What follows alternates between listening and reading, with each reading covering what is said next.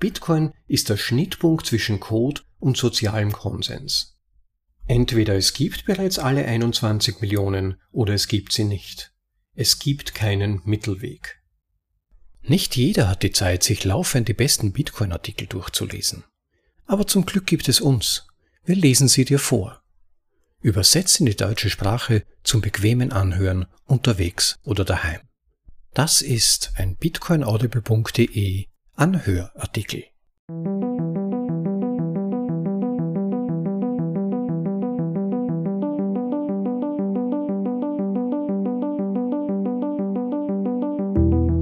Hallo und willkommen zur Folge Nummer 66 von bitcoinaudible.de, dem Podcast mit den besten Artikeln aus dem Bitcoin Space, für euch in die deutsche Sprache übersetzt und vorgelesen zum bequemen Anhören, ob unterwegs oder daheim.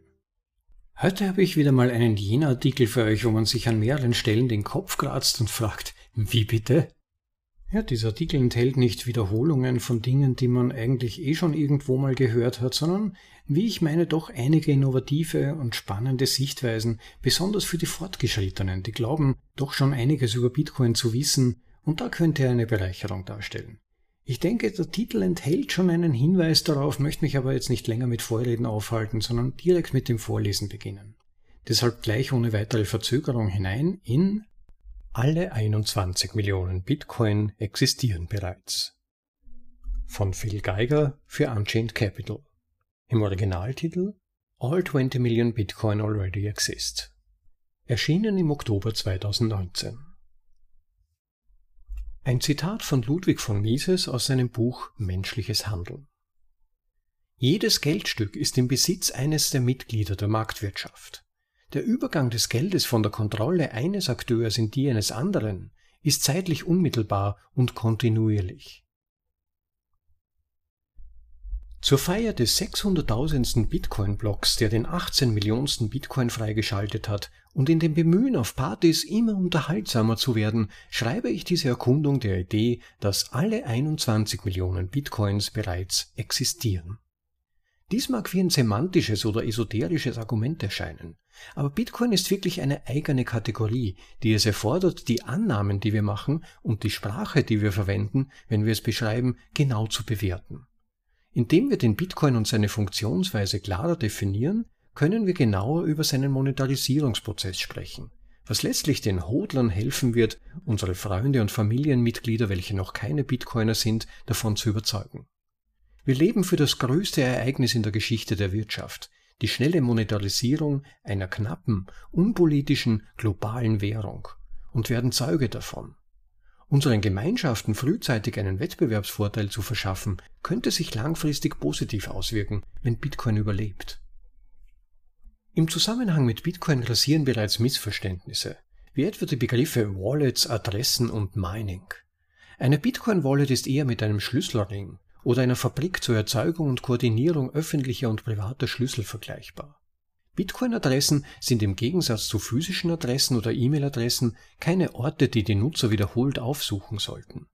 Mining ist ein ähnlich falscher Begriff. Hier entsteht meiner Meinung nach ein Großteil der Verwirrung bei der Bewertung von Bitcoin. Und ein Großteil des FAT rund um Bitcoin konzentriert sich auf Zeit und Energie, weil es leicht falsch dargestellt werden kann und für Neulinge extrem verwirrend ist. Es gibt ein paar Fragen und Annahmen, die wir untersuchen müssen, um zu verstehen, ob alle 21 Millionen Bitcoin bereits existieren. Ist es für ein Computerprogramm möglich, BTC zu hodeln? Welche verschiedenen Eingaben sind erforderlich, um eine Bitcoin-Transaktion durchzuführen? Warum wählen Menschen eine Transaktionsmethode gegenüber einer anderen? Wann gab es alle 21 Millionen Bitcoin?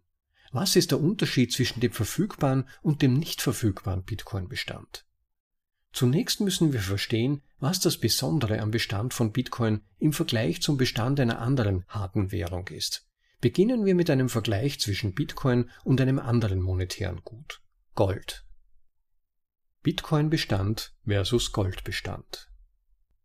Auf der Grundlage unseres derzeitigen Verständnisses der Physik und der Elemente können wir sagen, dass ein Großteil des Goldvorrats, in der Chemie das Element Au, im Universum bereits vorhanden ist wobei die Kernfusion im Laufe der Zeit einen gewissen zusätzlichen Bestand erzeugt. Der entscheidende Unterschied zwischen dem Gold und dem Bitcoin-Vorrat liegt letztlich darin, was die Menschen über deren Bestand wissen können. Aufgrund der Ausdehnung des Universums und der universellen Geschwindigkeitsgrenze der Lichtgeschwindigkeit haben die Menschen keine Möglichkeit, den Gesamtvorrat an Gold zu schätzen, da sein Standort unbekannt ist und wahrscheinlich ein Großteil des Vorrats sehr weit weg ist. Auf der anderen Seite haben wir einen extrem starken sozialen und technischen Konsens über den Gesamtvorrat von Bitcoin sowie über den genauen aktuellen Standort der gesperrten, also nicht verfügbaren Bestände.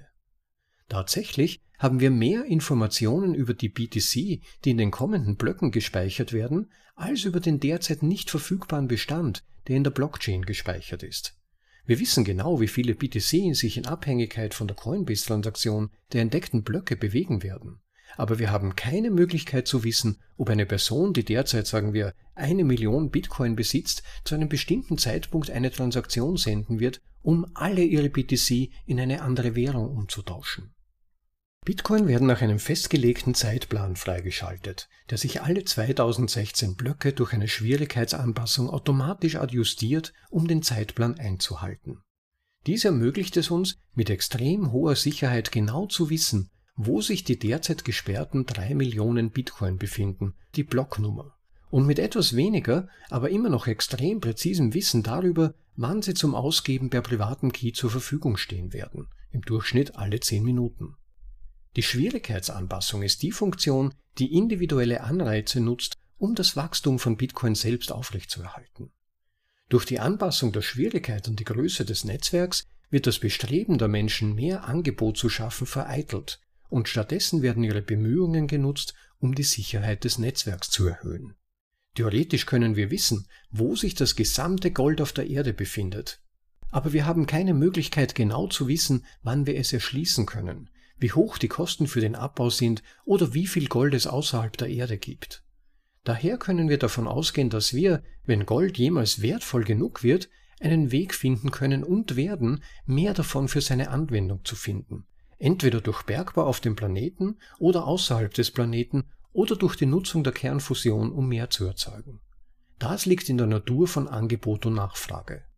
Wenn die Nachfrage nach einer Ware oder Dienstleistung hoch genug ist, erhöht sich der Anreiz für die Menschen, mehr zu produzieren. Das Bitcoin-Netzwerk selbst ist sein 21 Millionen Angebot. Das Angebot ist eine vertikale Linie im Angebot-Nachfrage-Modell, was bedeutet, dass es völlig unelastisch ist. Das 21 Millionen Limit ist im Code verankert, den alle Betreiber von Full Nodes verwenden und, was noch wichtiger ist, es ist das Limit, dem wir alle zustimmen, wenn wir unseren ersten Bitcoin kaufen. Es besteht ein fast einstimmiger gesellschaftlicher Konsens. In der Geschichte von Bitcoin wurden bereits mehrere technische Inflationsfehler entdeckt und ein Inflationsfehler wurde ausgenutzt, aber das Netzwerk betrachtete diese Transaktionen letztendlich als ungültigen Minderheitshardfork und behielt den sozial verstandenen Ausgabeplan bei, auch wenn dies von den Notbetreibern verlangte, die Software auf eine gepatchte Version zu aktualisieren. Man kann davon ausgehen, dass es in Zukunft noch mehr solcher Softwarefehler geben wird und das Netzwerk wird sich wieder auf den sozialen Konsensus verlassen müssen. Glücklicherweise sind die Anreize des Netzwerks darauf ausgerichtet, dieses 21 Millionen Limit sozial und technisch aufrechtzuerhalten. An dieser Stelle findet sich im Text ein Auszug eines Tweets von Phil Geiger, dem Autoren dieses Artikels, in dem er fragt, ob im Falle eines neuerlichen Inflation Bugs zum Beispiel, also eines Inflationsfehlers, in dem mehr Bitcoin erzeugt werden als die 21 Millionen, ob Bitcoin dann tot wäre, ob man den Bug beheben sollte oder ob man ihn einfach akzeptieren sollte und die extra BTC akzeptieren. Und das Ergebnis fällt mit überwiegender Mehrheit dahingehend aus, dass man den Bug beheben sollte und letztendlich das 21 Millionen Limit aufrechterhalten bleiben sollte. Ein deutlicher Vorsprung mit 83 Prozent, die dafür gestimmt haben. Full-Node-Betreiber sind von der 21 Millionen Grenze ziemlich überzeugt. Das Ergebnis dieser Umfrage wäre, dass Bitcoin mit einem Coin für Minderheiten konkurriert, die dann offensichtlich Bitcoin Inflation genannt werden sollte. Bei Gold gibt es keine Möglichkeit für einen technischen oder gesellschaftlichen Konsens, das Angebot zu steuern. Es gibt nur das Element Au, und es gibt keine Möglichkeit zu wissen, wann und wie es abgebaut und für den menschlichen Gebrauch zugänglich sein wird, und zwar mit einem vernünftigen Maß an Präzision. Im Falle von Gold können wir angebotsbasierte Prognosemodelle verwenden, um das zukünftige Angebot zu messen. Wir können nicht wissen, wie viel Gold es im Universum gibt, sondern nur, dass es schwierig ist, hier auf der Erde zusätzliche Vorräte abzubauen. Wir können modellieren, wie schnell wir erwarten, dass sich das Goldangebot aufbläht, vorausgesetzt die Nachfrage bleibt relativ konstant. Was ist dann aber Bitcoin Mining? Bei Bitcoin gibt es zwei Möglichkeiten, wie Menschen Transaktionen durchführen können. Der erste Weg ist der, den die Mehrheit kennt und liebt, die Authentifizierung mit dem privaten Key oder Schlüssel. Wenn eine Person im Besitz eines privaten Keys ist, der mit einer einen Wert enthaltenden Adresse auf der Blockchain verbunden ist, kann sie das Geld bewegen, indem sie öffentlich eine Signatur des privaten Keys sendet und eine Gebühr bezahlt, um einen Anreiz für das Netzwerk zu schaffen, Strom zu kaufen und die Transaktion zu verarbeiten. Um die wertenthaltende Adresse überhaupt erst zu erhalten, muss jemand irgendwo produktive Energie aufgewendet haben, um die BTC zu erhalten. Die zweite Möglichkeit, Bitcoin zu handeln, besteht darin, Strom in Form von SHA-256 Hashes an das Netzwerk zu verkaufen, was wir umgangssprachlich und fälschlicherweise als Mining bezeichnen. Indem Sie den billigsten Strom in so viele SHA-256 Hashes wie möglich umwandeln, ordnen diese Bitcoiner Stapel anstehende Transaktionen an und schlagen sie vor, indem Sie den gültigen SHA-256 Hash des Blocks auf dem aktuellen Schwierigkeitsgrad finden.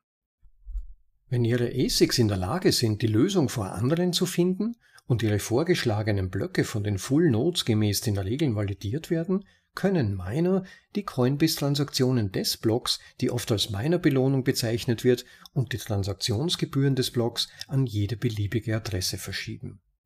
Schaffen die Miner in diesem Szenario neues Angebot oder setzen sie nur bekannte Coinbase-Transaktionen und Transaktionsgebühren um, indem sie Strom in Form von SHA-256 Hashes ausgeben? An dieser Stelle findet sich dann der Screenshot eines weiteren Tweets von Phil Geiger, in dem er nach der Rolle der Miner in Bezug auf die 21 Millionen Bitcoin-Limitierung fragt. Und er fragt, ob die Miner neue BTC produzieren, ob sie diese Policy, also diese Regeln sichern, ob sie beides tun oder nichts davon. Und da ergibt sich ein ziemlich ausgewogenes Bild. Ungefähr alle Antworten haben in etwa die gleiche Zustimmung erhalten. Wir sind in dieser Frage ziemlich geteilter Meinung. 52% glauben, dass Miner in irgendeiner Form Angebot schaffen. 48% glauben, dass sie kein Angebot schaffen. Es ist gut möglich, dass diese Umfrage schlecht formuliert war. Es ist ein feiner, aber wichtiger Unterschied, der es uns meiner Meinung nach erlaubt, mit Bestimmtheit zu sagen, dass es nur 21 Millionen Bitcoin geben kann. Die Frage ist in gewisser Weise eine individuelle Entscheidung, die jeder Full-Node-Betreiber und Hodler treffen muss. Die einzelnen Notbetreiber können nicht definieren, was ein Bitcoin ist und was nicht. Sie können nur bestätigen, ob ein Bitcoin ein Bitcoin ist. Und sie sind entweder im Konsensus oder außerhalb des Konsensus. Das heißt, wenn wir beim nächsten Hafening-Block 630.000 erreichen, wird dein Full-Node 12,5 BTC akzeptieren oder nur 6,25.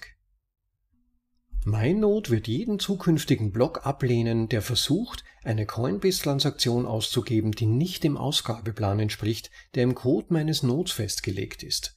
Da dies gemäß dem sozialen und technischen Konsensus, für den ich mich entschieden habe, eine ungültige Transaktion wäre.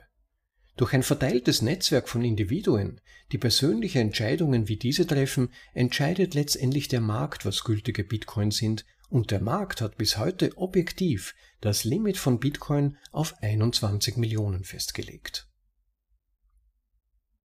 Wenn ein Computer alleine im Wald herrscht, interessiert das jemanden? Die Umwandlung von Strom in SHA-256 Hashes oder jeden anderen Algorithmus ist von Natur aus eine unproduktive Tätigkeit, es sei denn, sie steht im Dienst von etwas Wertvollem.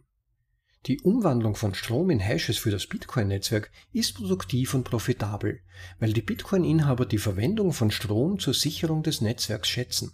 solange sich die Miner an die Regeln eines Konsenses von Hodlern und Full-Node-Betreibern halten. Für Personen, die daran interessiert sind, gehashte Elektrizität an das Netzwerk zu verkaufen, um damit Coinbase-Gelder und Transaktionsgebühren via Mining abzuwickeln, gibt es nur wenige Regeln, die absolut festgelegt sind. Die wichtigste Regel ist, dass es nur 21 Millionen Bitcoin gibt. Die nächste Regel besagt, dass die Anzahl der Coinbase Transaktions BTC im Jahr 2009 bei 50 BTC begann und alle 210.000 Blöcke abnimmt, bis im Jahr 2140 alle 21 Millionen BTC durch private Keys ausgegeben werden können.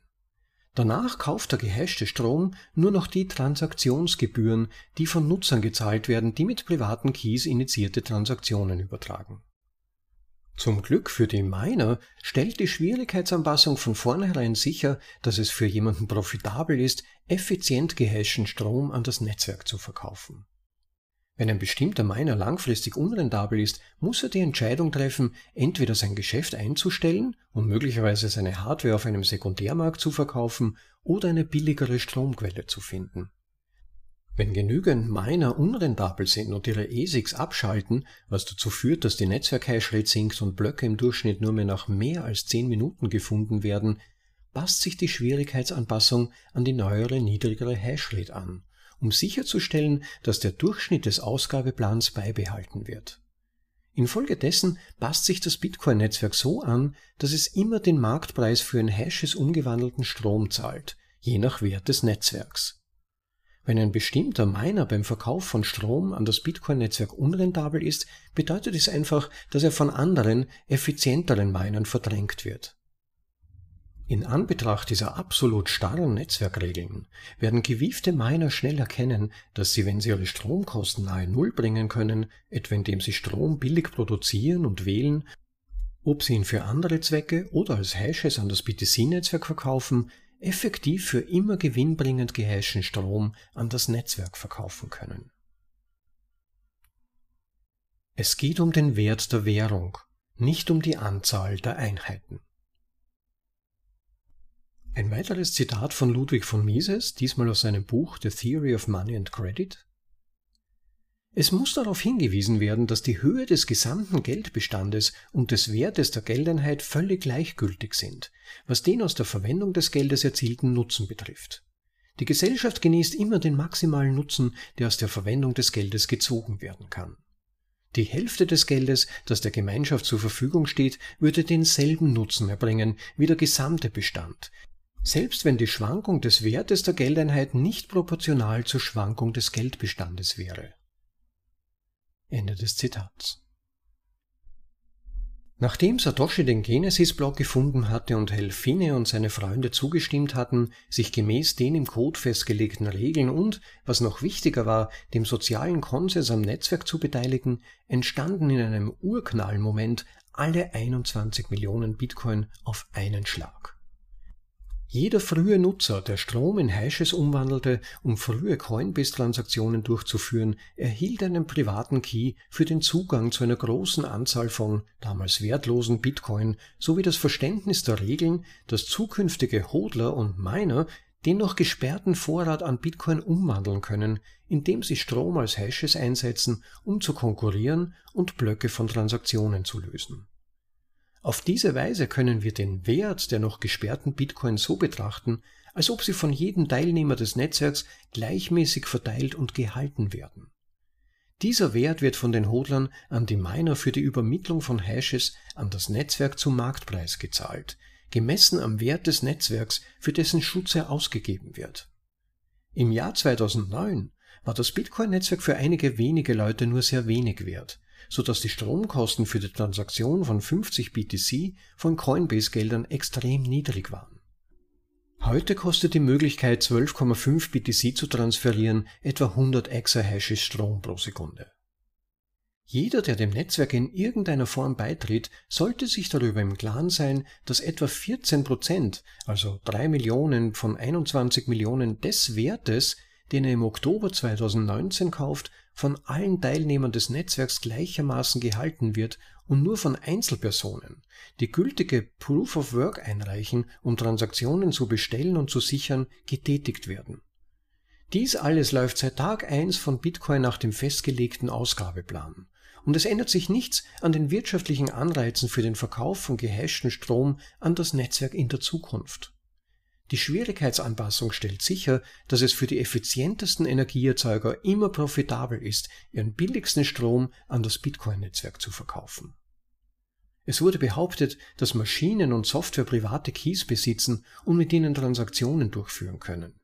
Ich behaupte, dass wir seit fast elf Jahren empirische Beweise dafür haben, dass das Netzwerk selbst Bitcoin hält und damit Transaktionen durchführt, allerdings nicht mit privaten Schlüsselsignaturen, sondern im Austausch gegen gehashten Strom. Es kommt nicht auf die Anzahl der BTC an, die die eine oder andere Partei besitzt. Es ist der Wert des gesamten Netzwerks, der zählt. Und der Wert des Netzwerks kann nur wachsen, wenn man versteht, dass seine monetären Eigenschaften solide sind. Es gibt nur 21 Millionen Bitcoin. Alles oder nichts.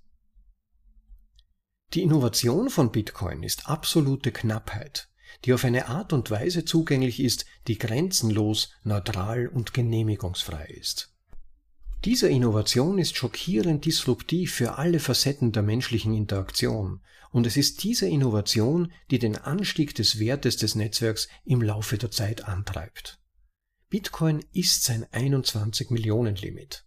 Zu keinem Zeitpunkt kann es mehr als 21 Millionen Bitcoins geben, denn das würde dem widersprechen, was wir derzeit über die Funktionsweise des Netzwerks wissen und verstehen und würde das Problem der digitalen Knappheit nicht lösen.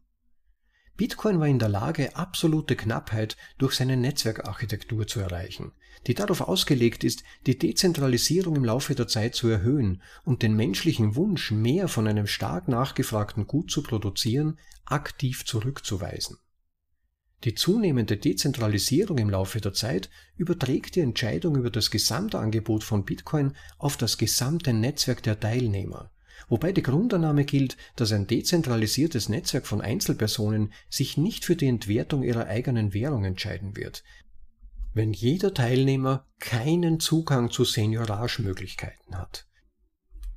Infolgedessen können der umsichtige Fullnode-Betreiber, der Miner und der Hodler alle in der Annahme handeln, dass das 21 Millionen Limit nicht verhandelbar ist. Das Wissen um diesen Umbruch durch absolute Knappheit dringt langsam organisch über den freien Markt und das Netzwerk der Hodler of Last Resort an die Oberfläche. Aber dieses ganze Experiment hängt von der unveränderbaren Grundlage von 21 Millionen ab, mit klaren, neutralen und unveränderlichen Regeln darüber, wie Menschen in der Lage sind, Transaktionen durchzuführen. Da wir uns freiwillig für dieses Netzwerk entschieden haben, können wir sagen, dass alle 21 Millionen Bitcoin bereits heute existieren, da die Regeln, denen der Netzwerkkonsens folgt, vorschreiben, dass der Versorgungsplan eingehalten werden muss. Der einzige Unterschied zwischen dem zugänglichen und dem unzugänglichen Angebot besteht darin, wer oder was derzeit den Wert der Coinbase Bitcoin hodelt und wie Menschen konkurrieren müssen, um entweder mit den Bitcoin, deren Transaktionen auf der Blockchain abgebildet sind, oder den Bitcoin, die von der Blocknummer hinter Proof of Work und der Schwierigkeitsanpassung abgebildet sind, zu handeln. Digitale Knappheit ist eine ziemlich seltsame Idee. Die von der Blockchain erfassten Bitcoin sind letztlich nur Einsen und Nullen und mathematische Funktionen, die durch wirtschaftliche Anreize unterstützt werden. Das gleiche gilt für die Coinbase-Transaktionscoins. Der Zeitplan ist in die Software geschrieben, die wir ausführen, und es kann kein Szenario geben, in dem ein kommender Block einen anderen numerischen Wert von Coinbase Coins enthält, weil der soziale und technische Konsens dies nicht als Bitcoin ansieht. Bitcoin ist der Schnittpunkt zwischen Code und sozialem Konsens. Entweder es gibt bereits alle 21 Millionen oder es gibt sie nicht. Es gibt keinen Mittelweg. Die dargestellten Ansichten sind ausdrücklich meine eigenen und nicht die von Unchained Capital oder meinen Kollegen. Danke an Parker Lewis, Nolan Johnson und Michael Goldstein für die Durchsicht und das wertvolle Feedback. Das war alle 21 Millionen Bitcoin existieren bereits. von Phil Geiger für Unchained Capital. Vielleicht ist es ja einigen von euch beim Zuhören so ähnlich ergangen wie bei mir beim ersten Durchlesen des Artikels. Man musste manchmal zurückblättern, um die vorgebrachten Gedankengänge im Kopf nochmals durchzuspielen. Aus meiner Sicht gab es in dem Artikel vor allem zwei sehr innovative Sichtweisen. Zum einen war das die Verfügbarkeit der Coins, um die sich ja letztendlich vordergründig der eigentliche Artikel dreht. Da gibt es eine Verbindung zur Trilogieserie von Hasu und Su Shu. Wenn ihr vielleicht die schon gehört habt in unserem Podcast sogar, das war speziell Episode Nummer 15, also Teil 2 der Trilogie, ein Modell für Bitcoin-Skeptiker von den beiden Autoren. In dieser Episode ging es um den sozialen Kontrakt von Bitcoin. Und der ist ganz wichtig, ganz elementar. Wenn man das verstanden hat, ist man im Verständnis von Bitcoin schon einen gehörigen Schritt weitergekommen. Und der Punkt ist, dass letztendlich der soziale Kontrakt, der soziale Konsens darüber bestimmt, was Bitcoin ist. Wenn wir mal als Beispiel die Inflation heranziehen, und das berührt auch das Thema des Artikels, ein inflationärer Bitcoin wäre etwas anderes als Bitcoin. Denn das, was wir als Bitcoin verstehen, ist ein Protokoll, das eine feste, fix kodierte Anzahl maximal möglicher Einheiten bereitstellt. Würden einzelne Elemente, also zum Beispiel eben die Menge dieser maximal möglichen Einheiten oder der Ausgabeplan verändert, dann wäre das nicht mehr Bitcoin. Denn wir haben uns bereits darauf geeinigt, über zehn Jahre lang, dass es 21 Millionen Bitcoin gibt und diese nach diesem Ausgabeplan, einem Halving alle vier Jahre und so weiter, ausgegeben werden. Selbst wenn jetzt eine große Menge an Menschen daherkommt oder vielleicht ein Angreifer und sagt, ab Tag X gibt es 50 Millionen Bitcoin. Wir müssen die Miner entsprechend unterstützen, sonst geht sich das nicht aus. Sie sichern sonst nicht mehr das Netzwerk. Insofern gibt es ab sofort zum Beispiel kein Halving mehr. Das wäre dann nicht mehr Bitcoin, das wäre ein Fork und es würde auch auf einen Hardfork hinauslaufen. Es wäre vermutlich technisch gar nicht anders möglich und machbar. Das heißt, die Blockchain würde sich teilen und dann gäbe es Inflations-Bitcoin und Bitcoin, den eigentlichen Bitcoin und die andere Chain. Man könnte sie vielleicht Bitcoin Inflation nennen. Natürlich würden dann beide Chains miteinander konkurrieren, beide Systeme so ähnlich wie in einem Ökosystem, wie wenn es zwei verschiedene Organismen gibt, die miteinander konkurrieren und man muss schauen, welcher sich mehr durchsetzen kann. Aber das, was wir heute als Bitcoin kennen, wäre weiterhin Bitcoin, der Fork mit dem entfernten Halving und der Inflation wäre eine andere Chain. Es bräuchte einen neuen Namen, es würde auch einen neuen Namen bekommen und die Menschen würden das nicht als Bitcoin betrachten. Unabhängig jetzt mal von der Fragestellung, ob das überhaupt sinnvoll wäre, weil aus meiner Sicht hätte man dann die Lösung von digitaler Knappheit, was ja die Revolution an sich war, wieder ungelöst. Das heißt, wir sind dann ja wieder genau dort, wo wir schon waren und wo wir bei Fiat jetzt schon sind. Es gäbe also gar keinen Grund, Inflation wieder einzuführen, und selbst wenn es einen guten Grund gäbe, das wäre nicht Bitcoin. Es wäre eine andere Chain. Es kann sein, dass diese Chain letztendlich länger überlebt als das, was wir als Bitcoin kennen und bezeichnen, aber es wäre nicht Bitcoin, denn Bitcoin wäre die Chain mit 21 Millionen und einer ganz spezifischen mathematisch festgelegten Ausgaberate. Ich kann wirklich nur jedem empfehlen, sich diesen Artikel durchzulesen von Hasu und Sushu über den sozialen Konsens, wie, wie erwähnt, Episode Nummer 15, Teil 2 der Trilogie, ein Modell für Bitcoin-Skeptiker. Zahlt sich aus und passt eigentlich auch ganz gut zum Thema dieses Artikels. Und zum Thema dieses Artikels noch, um das noch dran zu hängen, ich fand das wunderschön ausgeführt. Es macht wirklich absolut Sinn, die 21 Millionen Bitcoin als bereits existierend anzusehen und dass eben mehr die Frage im Vordergrund stehen sollte, wie viele Bitcoins sind tatsächlich zugänglich und verfügbar, welche können im Markt und für Zahlungen verwendet werden aktiv. Und dazu gehören natürlich auch solche in Wallets, das ist ganz klar, oder in Cold Storage, aber verfügbare, bewegbare Bitcoin. Und in dem Zusammenhang muss man auch bedenken, wie viele Bitcoin zum Beispiel über Multisig gesichert sind. Wenn sie über Multisig gesichert sind, sind sie ja nicht so bewegbar oder so trivial bewegbar, wie wenn man sie in seiner Wallet liegen hat. Oder beispielsweise auch Time-Locked Bitcoin. Ihr habt vielleicht schon davon gehört, man kann ein Bitcoin für einen bestimmten Zeitraum sperren. Das ist nichts, was man Anfängern empfehlen würde, das zu tun. Man muss da schon wissen, was man tut, denn diese Bitcoins sind dann auf der Blockchain direkt gelockt für diesen Zeitraum. Das heißt, man hat absolut keine Möglichkeit mehr darauf zuzugreifen. Das ist etwas, das zum Beispiel bei Sicherheitslösungen zur Anwendung kommen kann.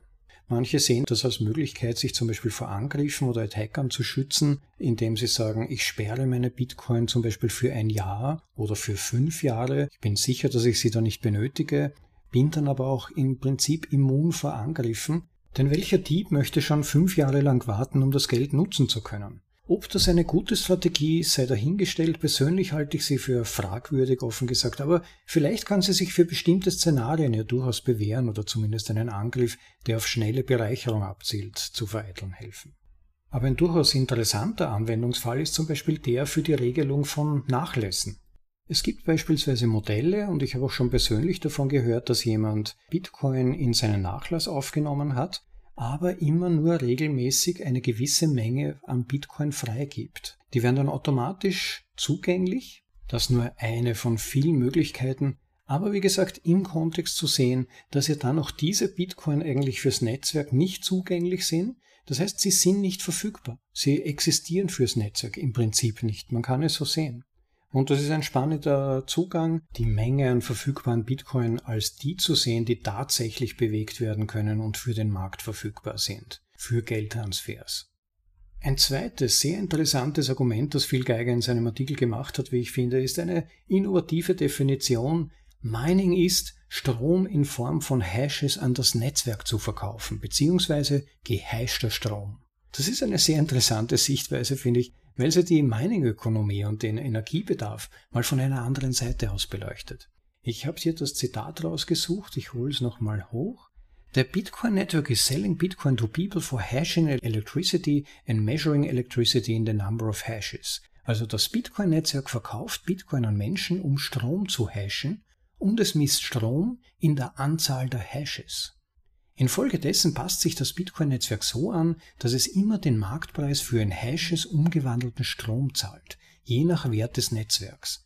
Wenn ein bestimmter Miner beim Verkauf von Strom an das Bitcoin-Netzwerk unrentabel ist, bedeutet dies einfach, dass er von anderen, effizienteren Minern verdrängt wird. Ja, deshalb der Anreiz, möglichst günstigen Strom zu finden.